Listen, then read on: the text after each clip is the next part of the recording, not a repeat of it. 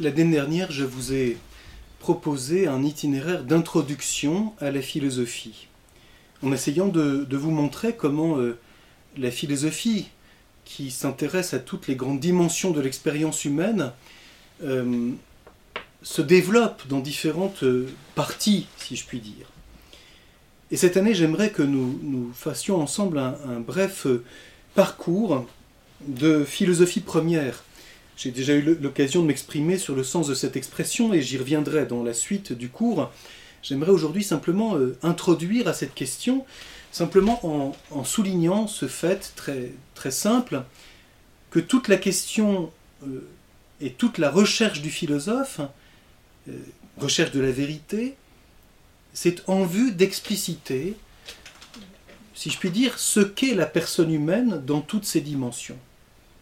L'homme à la fois est une personne, nous aurons l'occasion de, comprendre ce que cela veut dire, et d'autre part devient toujours plus une personne, dans son être et dans son esprit. Parce que ce qui fait, nous le verrons, la personne, c'est cette unité de cet être qui est esprit.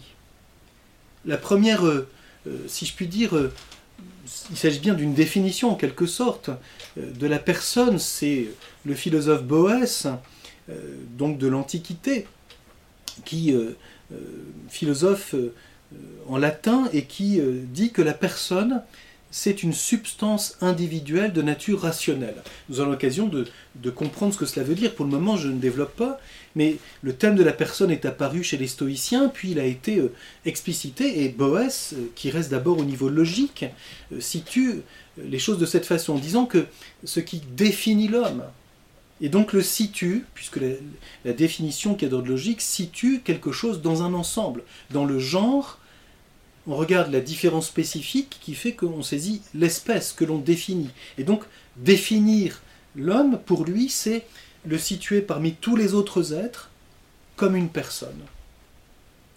Il est une substance individuelle, mais dont la nature est rationnelle, c'est-à-dire comporte l'intelligence et donc aussi la volonté. Aujourd'hui, je j'aimerais montrer simplement comment euh, toutes les dimensions de la philosophie, d'une certaine façon, ouvrent à cette question et comportent cette recherche, et donc vont nous amener à développer cette question en philosophie première et à découvrir ce que c'est que la philosophie première. J'ai déjà eu l'occasion de dire l'an dernier, et je, je, le rappelle brièvement, que une vraie philosophie réaliste commence fondamentalement par une étude philosophique du travail et de l'activité artistique, une philosophie de l'art, parce que l'homme est fondamentalement cet être dont l'intelligence liée à la main comprend d'abord une chose en la faisant.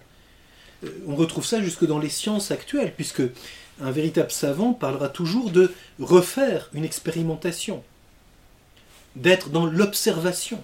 Et donc, il faut faire quelque chose pour comprendre.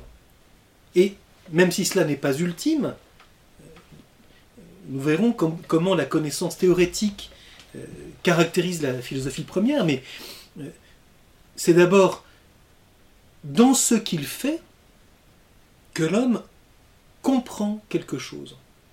Et c'est, on peut dire, fondamental du point de vue de l'analogie, puisque c'est en philosophie de l'art qu'on comprend ce que c'est que la forme, et analogiquement, nous retrouverons cette question en éthique, en philosophie première, etc. Donc dire que euh, l'homme, comme le dit Platon, par son intelligence est capable de connaître les formes en soi, c'est fondamentalement dans la philosophie de l'art qu'on comprend ce lien de l'intelligence et de la forme, de la détermination des choses, qui fait qu'on peut les définir et les connaître. Et donc c'est toute leur intelligibilité. Or, cette dimension de l'homme, elle est caractéristique de la personne. Puisque euh, d'une certaine façon, je pense ici à une affirmation très intéressante de Vassili Kandinsky, ce peintre du début du XXe siècle, qui dit cette chose très intéressante que euh, même si l'œuvre d'art s'adresse à la sensibilité, le peintre euh, parle le langage des couleurs, le musicien parle le langage des sons, et donc euh, il s'adresse à l'ouïe, à la vision, au regard humain. Et c'est là où on éduque fondamentalement l'être humain dans sa sensibilité.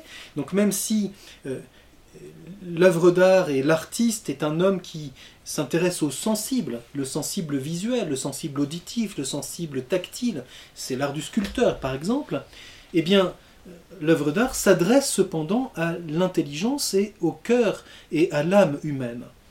Et l'émotion artistique n'est pas purement sensible, elle est bien parce qu'elle comporte une relation qui relève de l'intelligence de l'artiste, elle s'adresse à l'intelligence et au cœur de l'homme. Et donc, euh, l'œuvre d'art, qui est un reflet, qui est comme une expression de ce qui est typiquement humain, dit quelque chose d'éminemment personnel. On sait aussi combien, euh, quand il s'agit de l'art dit artisanal, euh, un véritable travail humain façonne un type d'homme, à la fois par le contact avec une matière, le forgeron est l'homme du métal, le menuisier est l'homme du bois, et on sait combien ceci marque sa personnalité. Il est donc à la fois euh, un homme d'une matière et en même temps un serviteur de l'homme à travers un usage euh, dont l'homme a besoin. Euh, le menuisier qui fabrique un meuble avec toute la compétence, l'amour du bois qui est le sien et, la qualité d'intelligence du besoin du client pour qui il travaille, est un, à la fois un, homme amoureux de la matière et serviteur de l'homme dans ses besoins utiles. Et donc, on sait combien le travail humain, quand il est dans cette qualité humaine, pensons au labeur aussi de l'agriculteur, qui, n'a pas d'autre service plus extraordinaire que de nourrir ses concitoyens. Quelle belle, euh, exigence de, de penser, euh, comme on dit aujourd'hui, un produit de qualité. Et on sait combien euh, l'art culinaire dépend de cette qualité du produit, comme on dit aujourd'hui. Et on sait, d'une façon négative, combien le travail peut aussi déshumaniser l'homme, quand il est un travail voué à la seule efficacité. Euh, récemment, euh, on a insisté sur l'importance de, retrouver ce qu'on appelle la valeur travail. Euh, ceci est assez pénible comme expression parce que le travail n'est pas une valeur, mais essayons de passer sur cette question et de bien comprendre. Mais encore, il faudrait-il ici une réflexion philosophique. Qu'est-ce que c'est que le travail humain?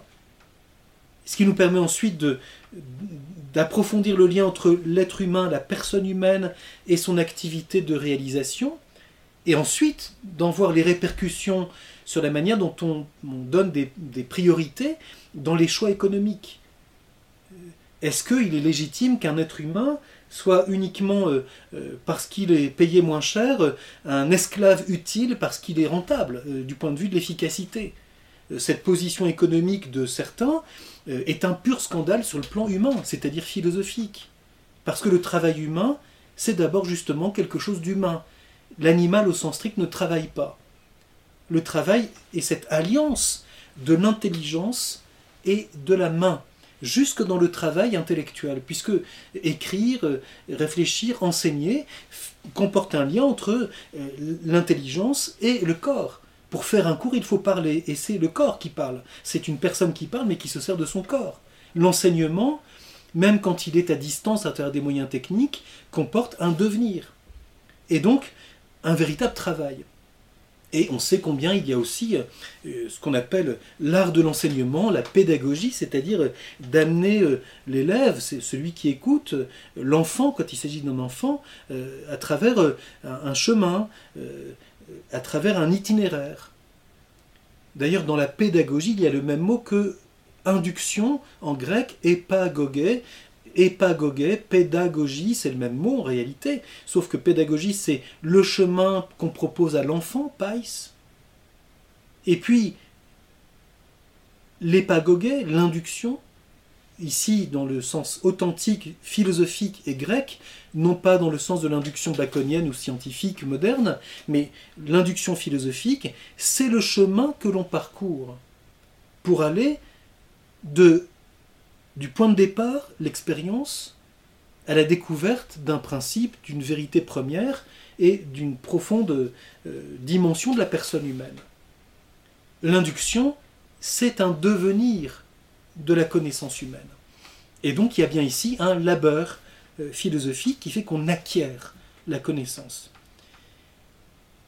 Deuxième grand aspect de l'expérience humaine, nous l'avons vu l'année dernière brièvement aussi, c'est toute la dimension morale ou éthique, où évidemment euh, la dimension personnelle est éminemment présente, principalement dans l'expérience de l'amitié et dans le désir, la recherche de la contemplation, c'est-à-dire ces deux grandes finalités de la personne humaine, hein, euh, où à la fois nous cherchons l'orientation profonde de notre vie et nous, assumons peu à peu le conditionnement humain qui est le nôtre, hein, qu'il s'agisse du conditionnement passionnel, du conditionnement communautaire, du conditionnement de euh, notre éducation, etc.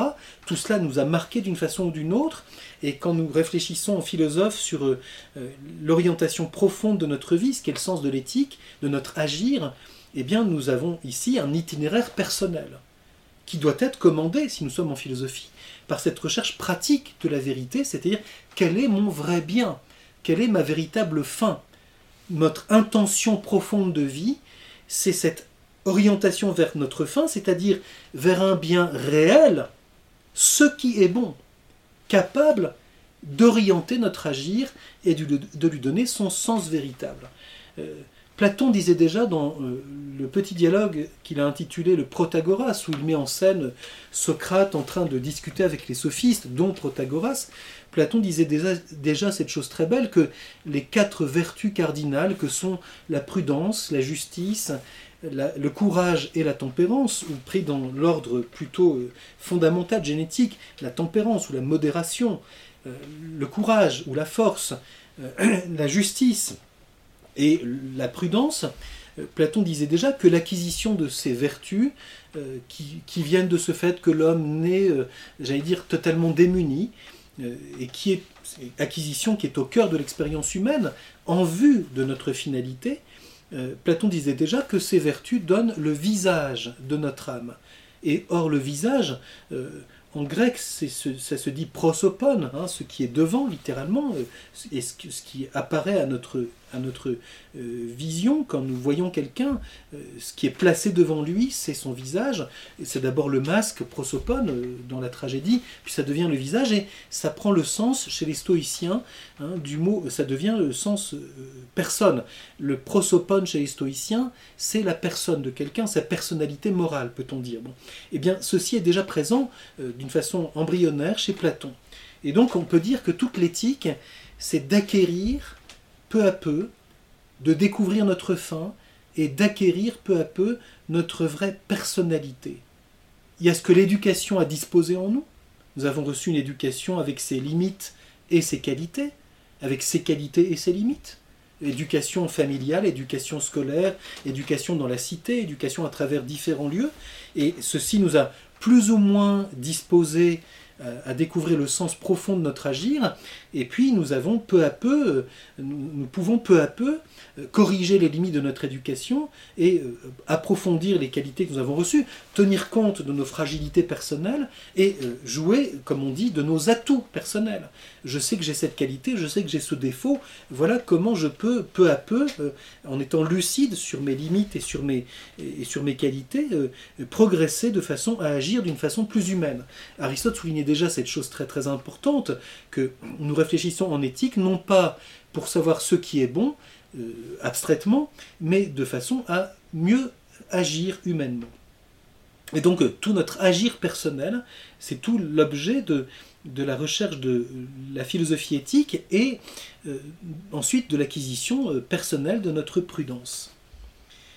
La pensée politique, quant à elle, est constamment confrontée à ce, à cette relation entre l'individu, la personne et la communauté. Nous vivons au sein d'une communauté, et l'on se rappelle d'une communauté humaine, qu'il s'agisse de la cité, d'une entreprise, d'une école, euh, d'une famille, etc.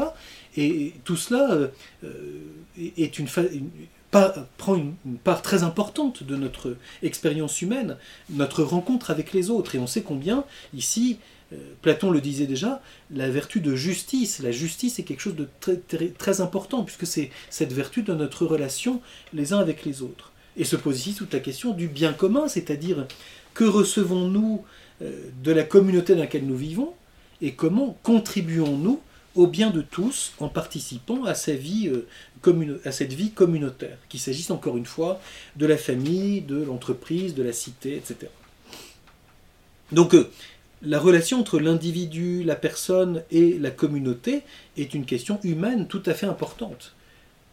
Et nous savons combien euh, ceci marque la pensée philosophique dans son histoire. L'importance des développements en philosophie dite politique est considérable. Quatrième aspect très important, c'est encore la manière dont l'homme se situe dans le monde physique.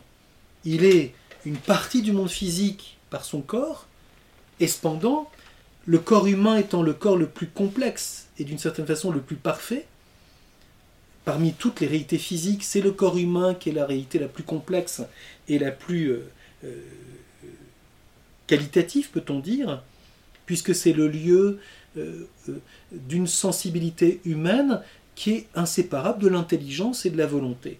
Et donc, c'est pour ça que les néoplatoniciens avaient cette belle remarque en disant que l'homme est l'horizon du divin et du corruptible.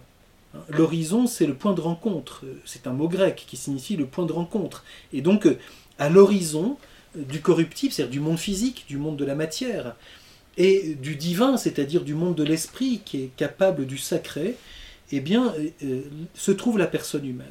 Et donc toute la question euh, qui habite finalement euh, la philosophie, la philosophie dite de la nature, ou ce qu'on a appelé parfois la cosmologie, c'est en fait euh, de situer la relation de l'homme avec l'univers. De regarder l'univers, mais dont tout le sens ultime est la place de l'homme. L'homme est, on peut dire, au cœur de ce monde physique, ou on peut dire d'une autre façon, et c'est très important à comprendre, que l'univers physique dans sa totalité, ce tout, ce pan, comme disent les Grecs. Hein. Le, pan, le dieu pan, c'est le tout. Dans ce tout, l'homme est la perle. Dans cet écrin qu'est le monde physique, par son corps, l'homme en est la perle et il en est le sommet, puisque ce corps humain est inséparable d'une âme capable d'intelligence et de volonté, d'une âme spirituelle, qui fait que la personne humaine est à la fois dans ce monde et dépasse ce monde. La fameuse question de l'au-delà se pose déjà quand on est face au monde physique et à l'être humain. On sait aussi combien, c'est une question actuelle, combien l'être humain, qui est à la fois euh, dans ce monde, en est à la fois le jouet par certains aspects, puisque euh, l'homme est peu de choses devant la force de la nature, et d'autre part combien l'homme a une influence importante sur ce monde physique, puisque euh, par son travail, par son art, ce que nous avons vu il y a un instant, il le modifie, il le façonne, il le réorganise en vue de ce qui lui est utile. Et on sait combien ceci peut être à la fois un, enrichissement. Pensons à ce que la géographie humaine met en lumière, de la manière dont l'homme a modifié ce monde, et, combien d'ailleurs le mythe d'une nature pure est, un mythe, parce que la nature est inséparable de l'activité humaine. Et d'autre part, combien l'homme peut parfois dégrader ce monde. On sait combien cette question est actuelle. Et donc, euh, Ici, il y a cette question de la personne humaine qui est inscrite dans le monde physique et cependant le dépasse, avec toute la question du devenir. Comment puis-je dire que je demeure le même tout en changeant en raison de mon corps? Parce que c'est mon corps qui me met dans ce monde et donc dans le lieu et dans le temps. Nous avons un âge à cause de notre corps. Nous sommes nés tel jour, dans tel lieu, à cause de notre corps. Et notre âme, dans sa fine pointe spirituelle, comme telle, dépasse ce conditionnement. Mais ça ne veut pas dire qu'elle le nie. Certains philosophes ont été tentés de rejeter le conditionnement. C'est par exemple la position de Platon, on le sait, qui voit le corps comme le tombeau de l'âme. Mais nous savons combien cette position est, critiquable. Le corps nous met dans un lieu et un temps, nous conditionne, et acquérir ou conquérir, intégrer notre conditionnement est une question évidemment très importante. Et ici, en filigrane une question tout à fait importante, comment comprendre le lien entre la nature dans son équilibre et la personne humaine dans sa finalité. Le monde physique reste un monde d'équilibre et de mouvement. La personne humaine, qui tout en faisant partie de ce monde naturel le dépasse, par son esprit, tend vers une fin qui n'est pas seulement un équilibre, mais une orientation radicale qui justement lui donne sa liberté par rapport à ce conditionnement naturel. Liberté ne veut pas dire encore une fois qu'on le rejette, ça veut dire comment je peux user et intégrer ce conditionnement euh, qui est le mien, j'ai tel âge, je suis né à telle époque, je suis dans tel contexte, etc. Et, et ceci fait partie de ma personne. Et puis il y a enfin une problématique que nous avions aussi évoquée, ce qu'on a développé dans ce qu'on a appelé parfois, euh, avec un terme très malheureux, la psychologie rationnelle, bon, euh, terme qui vient de la scolastique médiévale, mais qui est très gênant et qui se situe par rapport à ce qu'on a appelé ensuite la psychologie expérimentale, et d'autre part par rapport à la biologie, l'étude du vivant, euh, de vie biologique, il y a une étude philosophique de l'homme en tant qu'il est un vivant, qui ne se réduit ni à la psychologie expérimentale dans tous ses développements d'une extrême euh, extension, avec toutes les positions euh, différentes, et puis la science biologique qui étudie non pas le vivant, mais la cellule vivante, ou le matériau vivant, si on peut dire. le philosophe, lui, s'intéresse à l'homme en tant qu'il est un vivant, et donc la question clé euh, de la philosophie du vivant, de l'étude philosophique de l'homme comme vivant, c'est comment comprendre les liens de l'âme et du corps. D'abord, qu'est-ce que c'est que cette découverte d'une source substantielle de vie que les traditions ont appelée l'âme, qui ne se réduit pas au psychisme ou à la simple description du comportement, mais qu'est-ce que c'est que cette source de vie qui porte notre corps? Et donc, comment voir que l'âme est à la fois source de la vie euh, végétative, comme on a dit, c'est-à-dire de cette vie fondamentale de nutrition, de croissance et de fécondité. Et puis, ultimement, l'âme humaine est source de cette capacité de connaître ce qui est, d'aimer ce qui est bon, l'intelligence et la volonté, ce qu'on appelle l'esprit, le nous pour les Grecs. Hein. et c'est ce développement euh, très important de la philosophie qui euh, a longtemps euh, culminé dans ce qu'on appelait une anthropologie philosophique, c'est-à-dire comment comprendre la complexité des degrés de vie de l'être humain. Dans cette relation entre la vie végétative, la vie sensible, vie de sensation, d'imagination et de passion, c'est-à-dire d'affectivité sensible, et puis cette pointe profonde de l'être humain euh, qui est l'éveil de l'intelligence et de la capacité d'aimer volontaire, qui est donc notre boulessis, notre volonté. Alors ceci est, destiné à nous montrer simplement que le problème de la personne humaine est présent en filigrane dans toutes les grandes parties de la philosophie.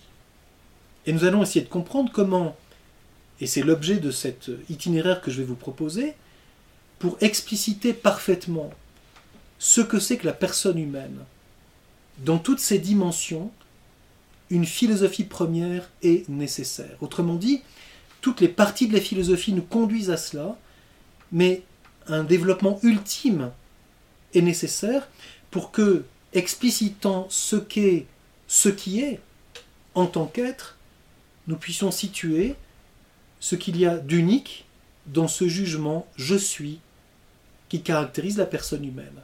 On pourrait résumer en disant la philosophie première va de ceci est, donc d'une philosophie de l'être, à je suis, une philosophie qui s'ouvre au problème de la personne humaine en intégrant le problème du rapport entre l'être et l'esprit. La personne humaine, c'est cet être physique qui est esprit. On comprend cette remarque d'Aristote qui disait déjà à son époque La philosophie première seule nous permet de parler de ce qui est séparé. Séparé, c'est-à-dire ce qui est au-delà du monde physique et même du développement propre à l'étude du vivant. Séparé, c'est-à-dire l'esprit, parce que l'intelligence et la volonté, c'est ce qui est capable de toucher ce qui est et, d'aimer ce qui est bon, cette attraction du bien sur ma volonté.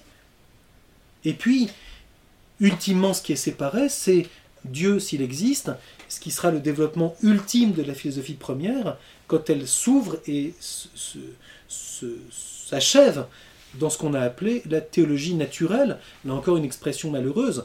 Hein. on a appelé la philosophie première métaphysique. Nous verrons que c'est une expression euh, qui est sujette à bien des interprétations erronées. Et puis, euh, euh, on a parlé de théologie naturelle, alors que les Grecs, et là je pense qu'il faudrait revenir à ce mot tout à fait premier, les Grecs parlent simplement de théologie. On a dit théologie naturelle par opposition à la théologie révélée, qui présuppose la foi. Mais du coup, ça pose le problème d'une façon un petit peu euh, bancale.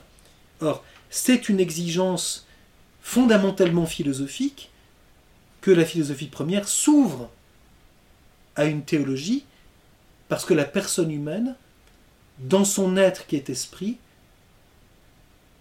connaît cette brèche, pourrait-on dire, cette ouverture à l'interrogation de l'existence de Dieu. Nous nous essaierons de parcourir, au moins de commencer cet itinéraire au long de cette année.